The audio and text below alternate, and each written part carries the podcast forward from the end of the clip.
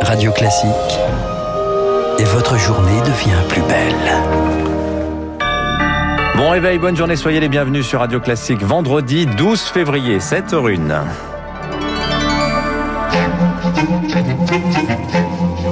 – 6h30, 7h30, la matinale de Radio Classique avec Dimitri Pavlenko. Soyez les bienvenus. À la une ce matin, le ministre de la Santé Olivier Véran bouscule son agenda. Il se rend en Moselle aujourd'hui. La situation sanitaire est inquiétante là-bas. Plus de 300 cas de variants sud-africains et brésiliens recensés.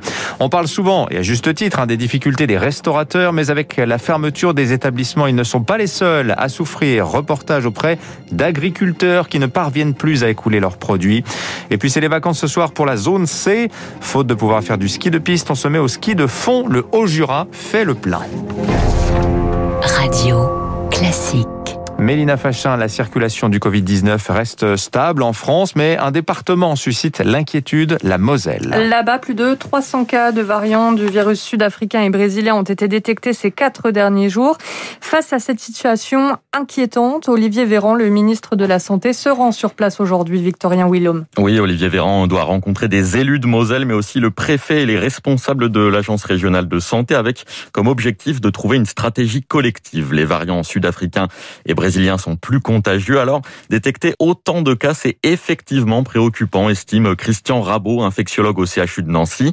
Pour lui, la priorité maintenant, c'est de connaître l'origine de cette flambée. Pour l'instant, on n'arrive pas à comprendre d'où ils sont venus, la vitesse à laquelle ils sont implantés de façon visiblement multiple. Il y aurait un lieu unique, on pourrait dire une personne revenue d'eux a contaminé un grand nombre de personnes, mais là, on a l'impression qu'il y a plusieurs foyers pour l'infectiologue, si les autorités n'agissent pas rapidement, les deux variants du virus se retrouveront bientôt en nombre dans les départements voisins. Le maire de Metz, François Grosdidier, veut éviter cela.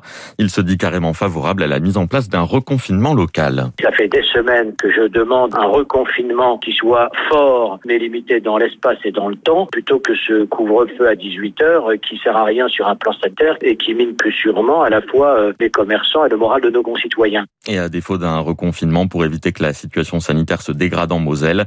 Le maire de Metz aimerait qu'on avance d'une semaine et qu'on prolonge d'une semaine les vacances scolaires de la zone B. Merci Victorien Villaume. La Moselle qui manque d'ailleurs de personnel soignant dans certains de ses hôpitaux et c'est le cas d'ailleurs dans bien d'autres régions de France. Face à ce constat, le département des Alpes-Maritimes s'est lancé un pari, aller chercher cette main-d'œuvre manquante chez ceux qui ont perdu leur emploi à cause de la crise.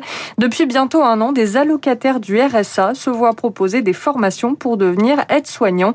Charles Anginesi est le président des Alpes-Maritimes. On a identifié des gens qui avaient déjà été un petit peu dans le milieu du social, qui ensuite peuvent devenir des aides-soignants en part entière, et puis euh, la possibilité d'avoir une passerelle pour devenir des infirmiers. Aujourd'hui, euh, nous en sommes à 25 personnes formées. Le besoin euh, est immense. Plus de 350 aides-soignants sont demandés aujourd'hui par le milieu hospitalier, par nos EHPAD. Je vois là un pari gagnant-gagnant. On engage des dépenses de formation, on engage un soutien au milieu hospitalier et en même temps, on essaie de ralentir l'explosion du RSA lié à la crise Covid. Propos recueilli par Rémi Pfister pour Radio Classique. L'hôpital de Saint-Lô, dans la Manche, a suspendu hier la vaccination de ses soignants et pour cause, une dizaine d'entre eux ont fait des malaises après avoir reçu leur première dose du produit d'AstraZeneca. Aucun cas très grave toutefois. Ils ont souffert de fièvre et de nausées. 7h05, cela fait bientôt 4 mois que les bars et restaurants sont fermés. Ils vont sans doute le rester encore un moment. Le coup est rude pour les restaurateurs évidemment, mais la fermeture de leurs établissements fait aussi des victimes collatérales notamment les agriculteurs qui les fournissent d'habitude. Reportage de Laura Taouchanov. Avec sa petite ferme bovine de Côte d'Or, Laure Beaufligeau profite des nombreux restaurants étoilés de la région. Il lui achète habituellement la moitié de sa viande, plus rien depuis leur fermeture. C'est assez compliqué d'augmenter, de, faire x2 euh, la clientèle en vente directe. C'était très confortable que, le, que les restaurateurs me prennent les abats par principe, puisque les gens ne cuisinent plus les abats, euh, je les donne. Donc c'est assez compliqué d'aller gratter de la clientèle. C'est la catastrophe. L'éleveuse cherche d'autres solutions pour écouler ses stocks, les cantines scolaires par exemple, mais là aussi, rien n'est simple. Tout le monde veut que la même pièce, c'est-à-dire pot-au-feu bourguignon. Parce que dans les cantines, il n'y a pas de couteau qui coupe, puisque un couteau qui coupe est potentiellement dangereux. Et une seule bête ne va pas suffire. Ça veut dire qu'il faut aller s'associer avec un autre collègue. Ça complique la vie. Sa voisine, en revanche, vit une situation inverse. Laurence Henriot vend déjà du veau et de la farine produite à partir de ses céréales. Et en s'associant à d'autres producteurs locaux, elle attire toujours plus de clients sur sa ferme. Il y aura bientôt des légumes, il y a du miel, il y a du vin, il y a des fromages. Euh, ça nous a forcé aussi à nous réorganiser. Nous sommes présents sur Internet. La crise euh, nous a plutôt apporté des, des clients. Mais ce n'est pas une solution durable, s'inquiètent de nombreux éleveurs mis en concurrence les uns avec les autres dans un rayon très restreint autour des grandes villes principalement. Les viticulteurs aussi sont frappés par la crise. Entre l'épidémie et les taxes sur les vins français aux États-Unis, les exportations ont reculé de près de 14% en 2020.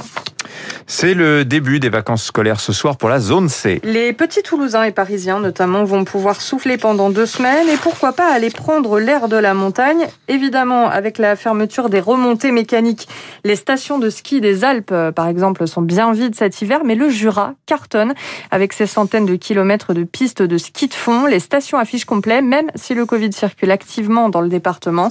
Laurent Merméhusson de l'Office du tourisme des Rousses assure que toutes les précautions sont prises. Nous sommes très surveillés, nous sommes très vigilants parce qu'en effet le Jura est un des territoires peut-être le moins bien équipé en termes d'hôpitaux et de lits de réanimation. Néanmoins, on est très vigilant avec des protocoles qui sont mis en place sur les sites d'activité, avec le, port du masque dès que les personnes sortent du véhicule pour pratiquer que ce soit la raquette ou le ski de fond. Ensuite, quand ils sont en activité, bien sûr, euh, ils baissent le masque. On est bien loin, vous savez, des, concentrations des usines à ski qu'on peut vivre dans certaines stations. Ici, c'est des stations à, taille humaine, c'est euh, des grands espaces. On est au cœur du parc naturel régional du Haut-Jura, où on a 10 000 hectares. On n'a pas du tout de cluster euh, sur nos domaines. women. Propos recueillis par Émilie Vallès. Un mot de tennis pour finir. L'Open d'Australie est rattrapé par le Covid. La ville de Melbourne où se déroule le tournoi se reconfine pour cinq jours. Du coup, l'Open va se poursuivre, mais en huis clos. Une bulle sanitaire va être mise en place autour des joueurs.